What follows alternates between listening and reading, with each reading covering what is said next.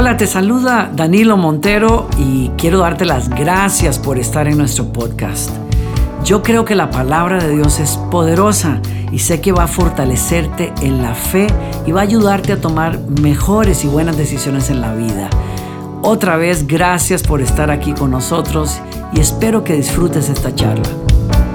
Quiero invitarte a que busques en tu Biblia, en el Evangelio de San Juan, el capítulo 21, versos 15 al 17. Y quiero tomar la libertad de leerlo para ti. Dice, después del desayuno, Jesús le preguntó a Simón Pedro, Simón, hijo de Juan, ¿me amas más que estos? Sí, Señor, contestó Pedro, tú sabes que te quiero. Entonces, alimenta mis corderos, le dijo Jesús. Jesús repitió la pregunta, Simón, hijo de Juan, ¿me amas? Sí, Señor, dijo Pedro, tú sabes que te quiero. Entonces cuida de mis ovejas, dijo Jesús. Le preguntó por tercera vez, Simón, hijo de Juan, ¿me quieres? A Pedro le dolió que Jesús le dijera la tercera vez, ¿me quieres? Le contestó, Señor, tú lo sabes todo, tú sabes que te quiero. Jesús le dijo, entonces, alimenta a mis ovejas. Es la mañana que Jesús, después de haber resucitado, viene a buscar a Pedro a la orilla de la playa. Algunos de ustedes conocen la historia. Tres días antes, Pedro había prometido a Jesús que jamás le negaría, justo después de que Jesús había dicho que todos le dejarían solo esa noche. Pedro juró que no lo haría, pero pocas horas después en un momento de tremenda debilidad, Pedro negó al Señor tres veces. Jesús murió en la cruz, Pedro no estaba allí. Pero cuando Jesús resucita tres días después, Pedro y los demás lo ven resucitado y, y lo celebran y reciben con alegría la noticia que Jesús está vivo. Sin embargo, hay una conversación pendiente, creo yo, una conversación que toma lugar poquito después. Una conversación que era necesaria para restablecer a Pedro en su fe y también volver a ubicarlo en el llamado que el Señor le había dado anteriormente. Y era, y era una conversación que Pedro necesitaba para saber que entre él y Jesús las cosas estaban bien, que Jesús contaba con él todavía. Pero es una conversación donde Jesús lo aborda después de haber desayunado con preguntas directas. Y yo quiero que notes cómo en la traducción que estoy leyendo se hace claro y evidente lo que Jesús quiere revelarle a Pedro. Le dice y le pregunta, Pedro, ¿me amas? ¿Me amas más que estos? Y la respuesta de Pedro es, en el original griego, donde se escribe o como se escribe el Nuevo Testamento, contesta, sí Señor, te quiero. La segunda pregunta de Jesús, igual, Pedro, ¿me amas más que esto? Si la respuesta de Pedro es sí, Señor, te quiero. Y entonces la tercera vez que Jesús se acerca a Pedro, creo yo, en un intento de ayudarle a develar dónde estaba su corazón con respecto a Jesús, Jesús le dice, Pedro, entonces, ¿me quieres? Y agachando la cabeza, ve con claridad la realidad de dónde estaba su amor hacia Jesús. No es que no amaba a Jesús, pero es que necesitaba madurar ese amor hacia Jesús. Y el amor hacia Jesús precisamente se iba a madurar en medio de la prueba. Es en medio de las dificultades que el amor entre las personas y los amigos se hace más fuerte, echa raíces más profundas, madura, se purifica.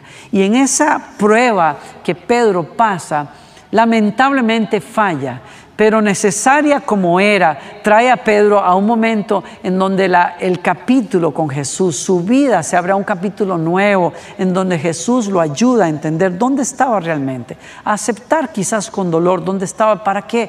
Para que se encamine a un nuevo día. Y quiero que te fijes que para cada respuesta de Pedro hay una afirmación de Jesús que nos revela a nosotros dónde Jesús nos quiere con respecto a Él. Cada vez que Jesús le pregunta a Pedro, ¿me amas? Y Pedro contesta de alguna manera, la respuesta siguiente de Jesús es, entonces cuida mis ovejas. Y esto me hace entender a mí que hay una manera en que todos nosotros podemos mostrar nuestro amor a Jesús. Que si queremos saber realmente dónde está nuestro corazón hacia Jesús, la respuesta será no solamente expresada en adoración a Él como lo hemos hecho hoy, en oración a Él, en obediencia a Él, por supuesto, pero la manera puntual en que Jesús contesta la pregunta, ¿me amas realmente? es si yo realmente tengo la disposición de cuidar de lo que Él más ama, que es su pueblo. En otras palabras, la forma en que nosotros todos podemos contestarle a Jesús la pregunta, ¿me amas realmente? es volcándonos a cuidar aquello que Él ama más, aquello que Él atesora más, que es su pueblo, su iglesia. Y esta es la pregunta con que humildemente me acerco a ti hoy para reflexionar por unos minutos. ¿Sabes o sabemos cuánto amamos a Jesús? ¿Sabes que amas a Jesús realmente? ¿Cómo lo sabes? Cuando tú prestas atención a lo que Él define como amor, número uno, y lo recibes. Y en segundo lugar, a expresar ese amor que recibiste de Él, dándoselo a los demás y en particular a los que Él llama su pueblo.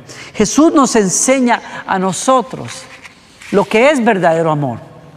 El amor tiene muchos matices hoy día. Hay muchas definiciones que las personas le dan al amor, pero si yo entiendo lo que la revelación de Dios a los hombres dice, es que nosotros amamos a Dios cuando nosotros amamos a los demás. Y que aunque nosotros podamos pensar que amamos a Dios mucho, la prueba de pruebas es cómo yo voy a tratar a aquellas personas por las que Jesús murió. Para poder hacer eso, yo tengo que entender y recibir el amor de Dios. Y cuando Jesús define su amor, lo define en términos de sacrificio. Ponme atención a esto. Amor para Jesús, el mayor amor que hay, el más profundo, el más puro, es entregar la vida por otras personas. Así lo dice Jesús en el libro de San Juan. El buen pastor da su vida en sacrificio por las ovejas. Jesús también dice en el Evangelio de San Juan, no hay un amor más grande que el dar la vida por los amigos. Y se estaba refiriendo puntualmente a una cosa, se estaba refiriendo a sus discípulos, se estaba refiriendo a esos amigos íntimos que habían compartido con él su vida en la tierra, que se habían comprometido con él, que habían trabajado, orado, llorado, reído con él, con los que él compartió la vida. Y cuando él se refiere al amor, la definición más clara de amor y más sublime es cuando alguien está dispuesto a dar su vida para salvar a otros. Eso es amor de verdad. Y cuando Él dice que el receptáculo de ese amor de Él son sus amigos que están con Él, Él está hablando de una sola cosa, está hablando de su iglesia. Está hablando de la iglesia, no hablo de la institución, no hablo del conjunto de costumbres o ritos, no estoy hablando de eso, estoy hablando de lo que esencialmente es la iglesia, ese grupo de creyentes llamados a apartarse de una sociedad que es decadente para recibir el mensaje y llevarlo a esa sociedad, para redimir a esa sociedad. Estamos hablando de la iglesia. Mateo en el capítulo 16 habla por primera vez de lo que es la iglesia y Jesús es quien dice, su primera mención de la iglesia dice, sobre esta piedra, le dijo a Pedro cuando Pedro dijo, tú eres el Hijo del Dios viviente. Jesús entonces responde, sobre esta piedra, sobre esta realidad del Hijo de Dios hecho carne para salvar a los hombres, muriendo en la cruz y resucitando, sobre esa verdad edificaré mi iglesia y las puertas del, del reino de la muerte no prevalecerán contra ella. Jesús nos está diciendo, la iglesia para mí es una cosa preciosa, está en primer lugar en mi agenda, es cercana a mi corazón. Yo soy quien le da vida y yo soy responsable de hacerla crecer al punto de que no hay fuerza del infierno que pueda detener lo que yo llamo mi iglesia, mi pueblo. Jesús nos está diciendo entonces que la definición clara, más palpable de amor es la que Él encarnó al morir por su propio pueblo, por su iglesia, para darle nacimiento a esa iglesia. ¿no? Y una comunidad, una persona que entiende, que percibe el amor de Dios, responde a ese amor amándolo a Él y amando a los demás. ¿Cómo? A través de un amor que es como el de Jesús. El amor en términos de Jesús es sacrificio para darle vida a otras personas. Estamos hablando no de amor, de lazos rojos y chocolate, no del romanticismo que, eh, que define muchas veces al amor. No estamos hablando de amor con tónicas e interpretaciones muy particulares que la sociedad le da hoy. Estamos hablando de amor en el sentido más esencial y más poderoso y más divino, y es amor que se entrega con capacidad de sacrificio por otras personas. Cuando tú quieres comprender lo que es amor, tienes que ver la cruz, tienes que ver a Jesús. Y cuando quieres compartir ese amor, lo compartes de la misma manera. ¿Cómo? Con sacrificio. Nos dice la escritura, conocemos lo que es el amor verdadero. Subrayen eso. Está en primera de Juan. Conocemos lo que es el amor verdadero. ¿Por qué? Porque Jesús entregó su vida por nosotros. ¿Estás viendo otra vez? Esa es la definición de amor en términos del Nuevo Testamento. La definición más llana, más clara de lo que es amor. Conocemos el verdadero amor porque Jesús entregó su vida por nosotros. Es más que sentimientos, señores. Es más que ideas, es una entrega real de la vida por el bien de otras personas. De manera, dice San Juan, de manera que nosotros también tenemos que dar la vida por nuestros hermanos. Si alguien tiene y, bueno, lo que sigue es muy fuerte. ¿Por qué? Porque San Juan está hablando de conocer el amor de Dios para poder dar amor a otras personas. Y define el amor, vuelvo a decirlo, a través de la cruz. Cuando tú quieres saber lo que amor es en verdad, ves al Hijo de Dios clavado en una cruz, muriendo por ti y por mí, para liberarnos de nuestro juicio y de nuestra desgracia. Pero cuando conoces ese amor, demuestras que lo has conocido como amando a los demás igual. Y el ejemplo que San Juan está por darnos es muy fuerte. Él dice, si alguien tiene suficiente dinero para vivir bien y ve a un hermano en necesidad, pero no le muestra compasión, ¿cómo puede estar el amor de Dios en esa persona? Y estamos diciendo una sola cosa, verdadero amor, amor de verdad, es entrega. La demostración práctica de el amor, la compasión tener, la capacidad de la empatía, de ponerse al lado de las personas, luchar con ellos, llorar con ellos, ayudarles a salir adelante. Eso es amor. Y San Juan dice, cuando el amor de Dios nos toca, lo demostramos primordial y principalmente con la familia que está cerca de nosotros, con aquellos que comparten esa fe. ¿Por qué? Porque si no lo ponemos en práctica con ellos, ¿qué esperanza van a tener los demás? Amor es entrega. Amor es mirar a la cruz y decir, yo quiero vivir esa clase de amor también. ¿Por qué? Porque ese amor me salvó a mí también, me cambió la vida. Pero se demuestra de la manera más práctica posible. Es decir, que ustedes y yo, cuando nos damos cuenta de cómo Dios y cuánto Dios nos ama a nosotros, pues nos volcamos como una actitud de adoración y de agradecimiento para ayudar a nuestros hermanos. Ese amor que sentimos, ese amor que entendemos, tenemos que madurarlo. Y para, para amar a alguien necesitamos dejarlo crecer, dejar crecer ese compromiso, esa entrega, ese amor por otra persona, por nuestros hermanos. Miren, leo un versículo más. Dios es amor. Y los que viven en amor viven en Dios y Dios vive en ellos. Y al vivir en Dios, nuestro amor crece hasta hacerse perfecto. Miren esto. No solamente uno tiene que conocer dónde está el amor verdadero, sino que uno tiene que recibirlo y a través de recibirlo somos perdonados, somos cambiados. Eh, estoy hablando de la conversión, ese encuentro real con Jesucristo en donde entiendes que eres amado, que Dios pagó el precio último, más caro, para sacarte de donde estabas y hacerte un hijo de Él, una hija de Él. Pero luego ese amor te, mueve, te empuja a vivir a Dios. ¿Cómo? Amando a otras personas. Y al hacerlo, ese amor se vuelve perfecto, es decir, madura. ¿Cómo, vuelvo a decir, escúchame, cómo es que madura el amor de Dios en nosotros? Cuando lo vivimos en el contexto de la vida entre nuestros hermanos. En otras palabras, yo no puedo decir que amo a Dios y mantenerme aislado de los demás. Mantenerme en el individualismo. ¿Se acuerdan ustedes que hubo un hombre rico que vino a preguntarle a Jesús, Señor, ¿Cuál es el mandamiento más importante? Y Jesús le contestó, amarás al Señor tu Dios con todo tu corazón, con toda tu alma, con toda tu mente. El hombre respondió, Señor, todo esto lo he hecho desde mi juventud. Y mirándolo Jesús lo amó, dice la escritura, y le dijo, anda, entrega todo lo que tienes, dalo a los pobres y ven y sígueme. Y agachando la cabeza se fue, no pudo seguir a Jesús.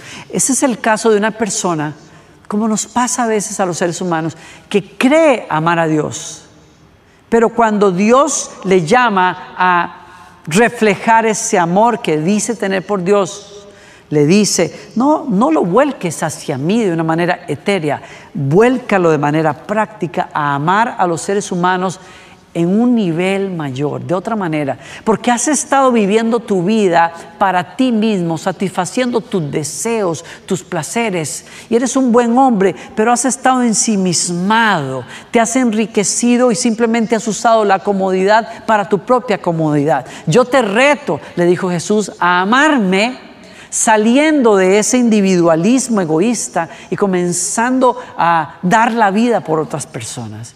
Y a eso dijo un no tácito. Muchas personas podemos creer amar a Dios, pero la prueba de pruebas es cómo estoy dispuesto a amar a las personas que están más cerca de mí.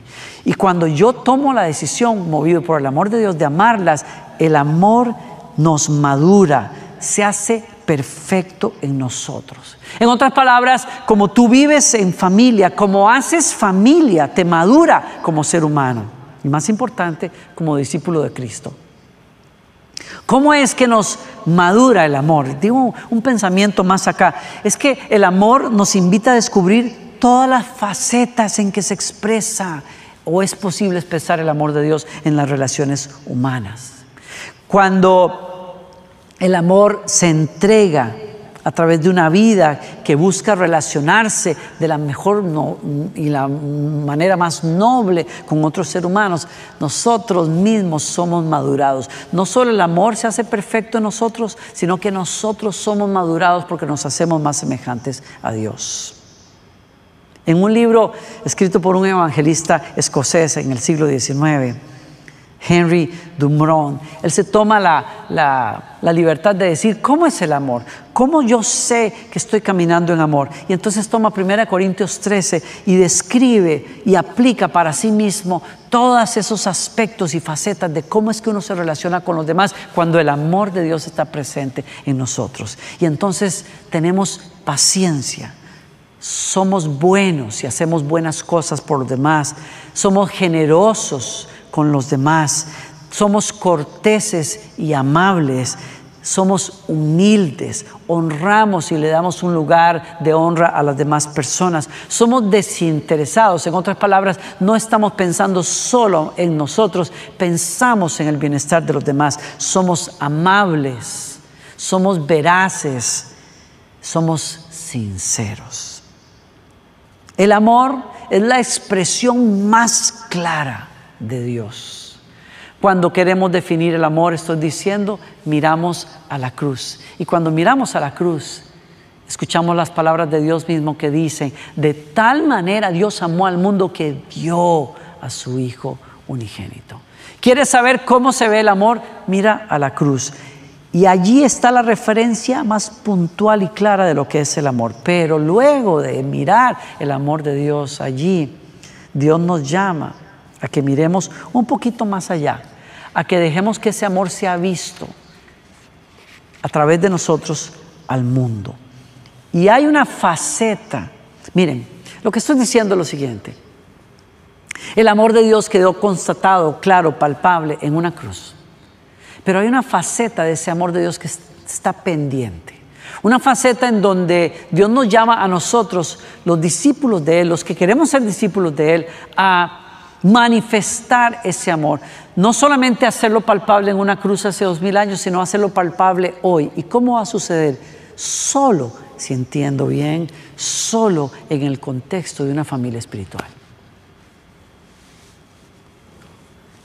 San Juan dice, ahora les doy un nuevo mandamiento.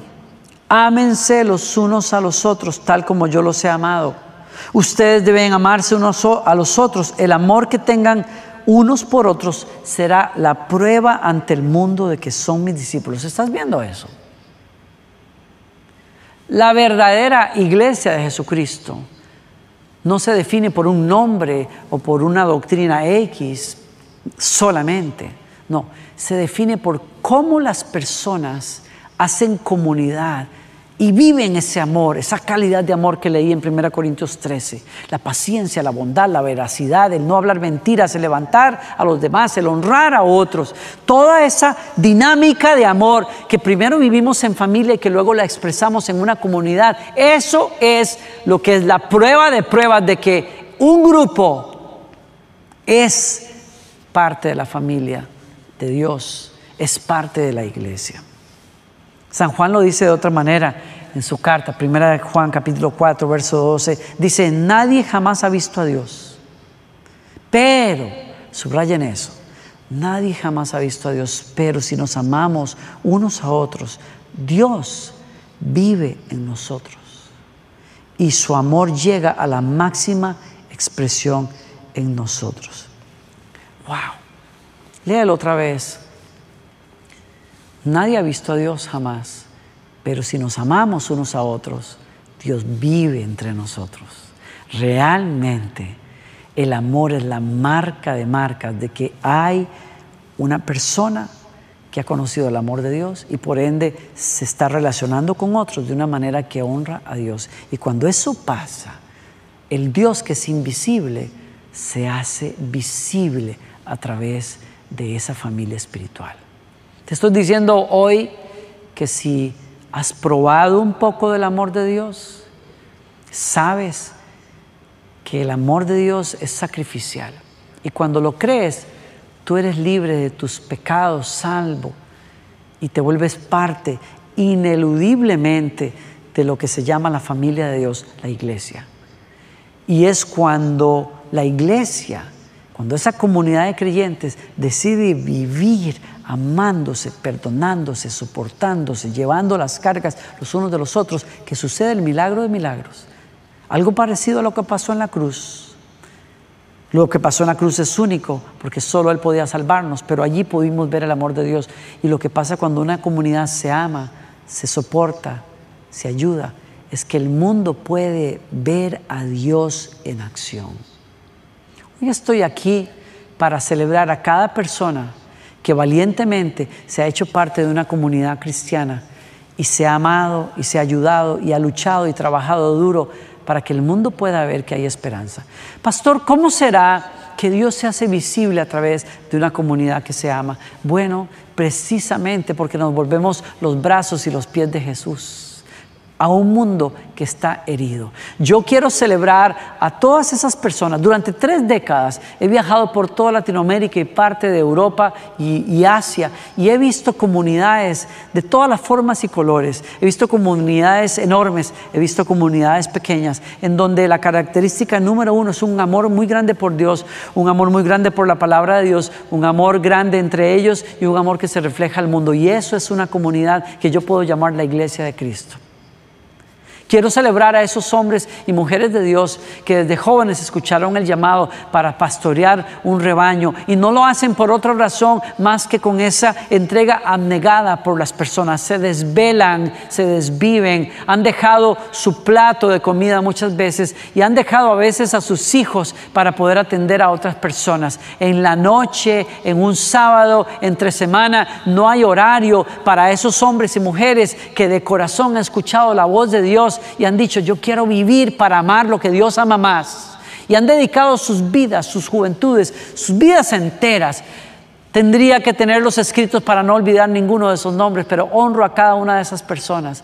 Han dado sus casas, sus recursos, sus carreras, han dejado compañías que prometían un futuro seguro simplemente para servir a los demás. Esas comunidades han levantado escuelas, han, alimentado a huérfanos, han construido hospitales. Por siglos y siglos la iglesia de Jesucristo cuando encuentra la madurez del amor se entrega por los demás y hace que el mundo pueda ver milagros, pueda haber tribus que, reciben esperanza, ayuda, no solo el Evangelio, sino también la educación que los puede ayudar a salir adelante. He visto iglesias y comunidades cristianas que restauran a los drogadictos, que los sacan de las calles, que levantan y vuelven a darle dignidad a una mujer que se dedicaba a una vida miserable en las calles, a hijos que se vuelven a los padres y padres que se vuelven a los hijos, matrimonios que se restauran después de horas y horas y horas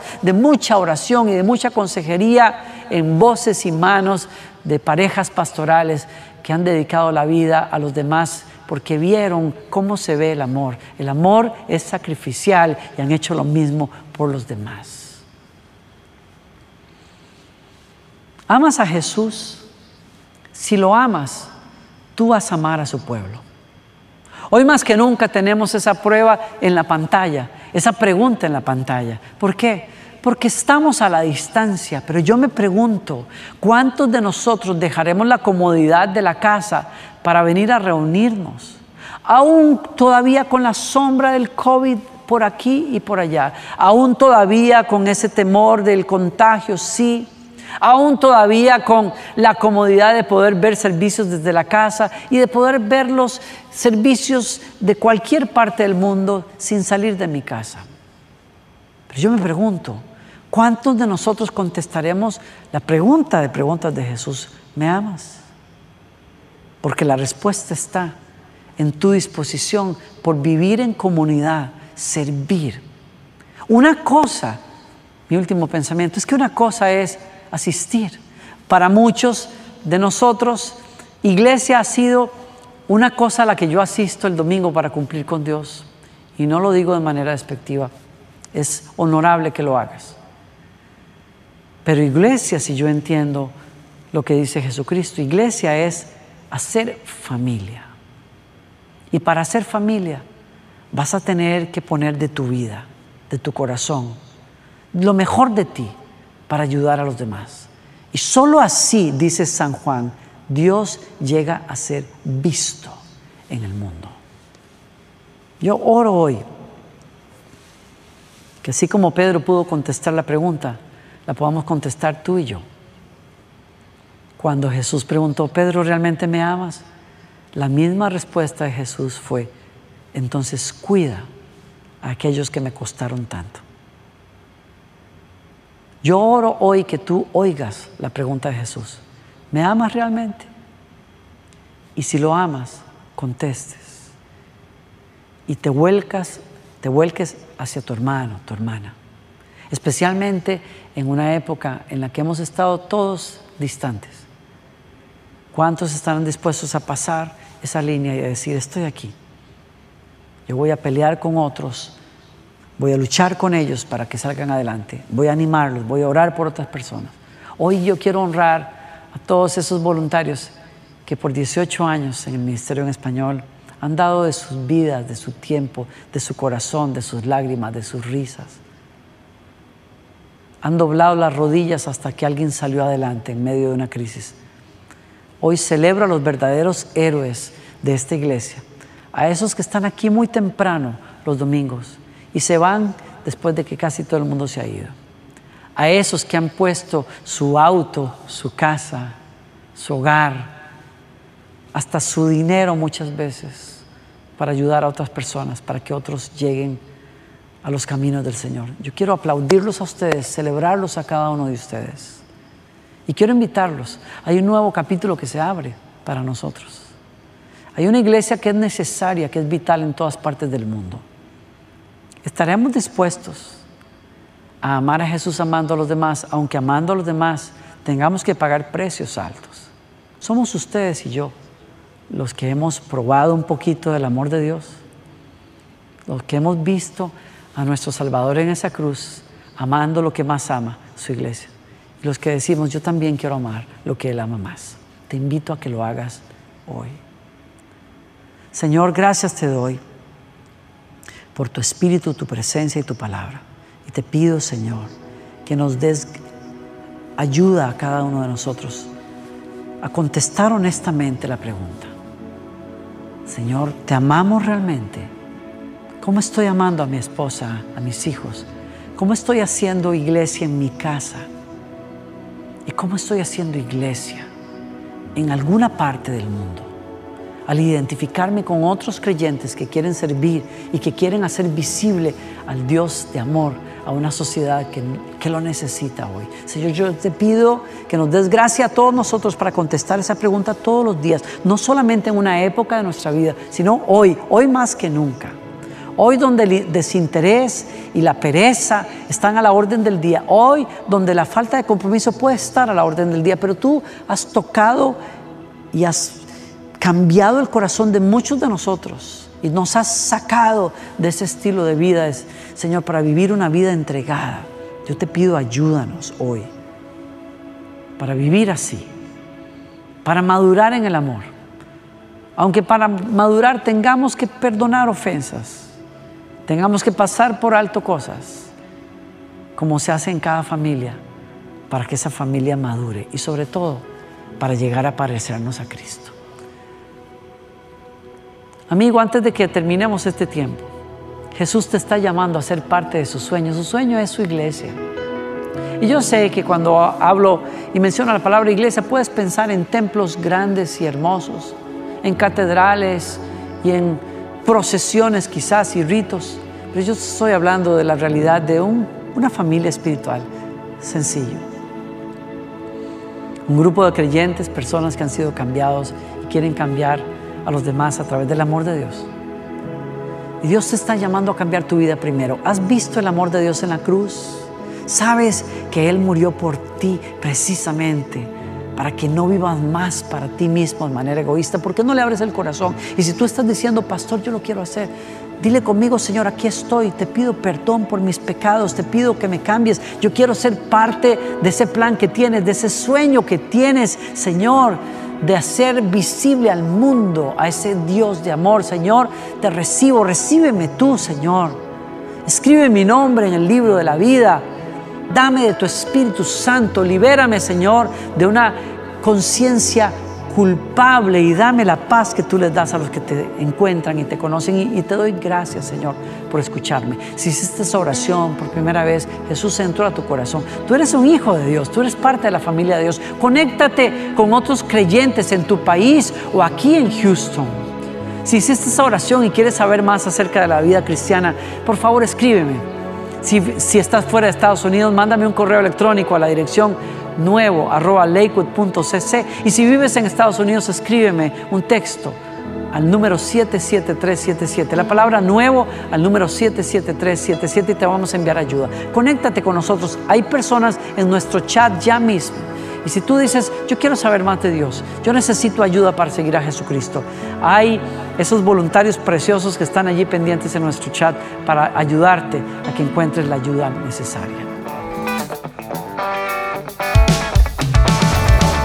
Gracias por acompañarnos. Espero que hayas disfrutado del mensaje. Y si fue así, te invito a que te suscribas a nuestro podcast. Cada semana tendremos un mensaje nuevo para ti. Te quiero invitar también a que compartas el mensaje con amigos y que nos escribas también. Por último, visítanos en nuestro canal de YouTube y disfruta de toda la música de adoración que estamos produciendo. Otra vez, muchas gracias por estar con nosotros.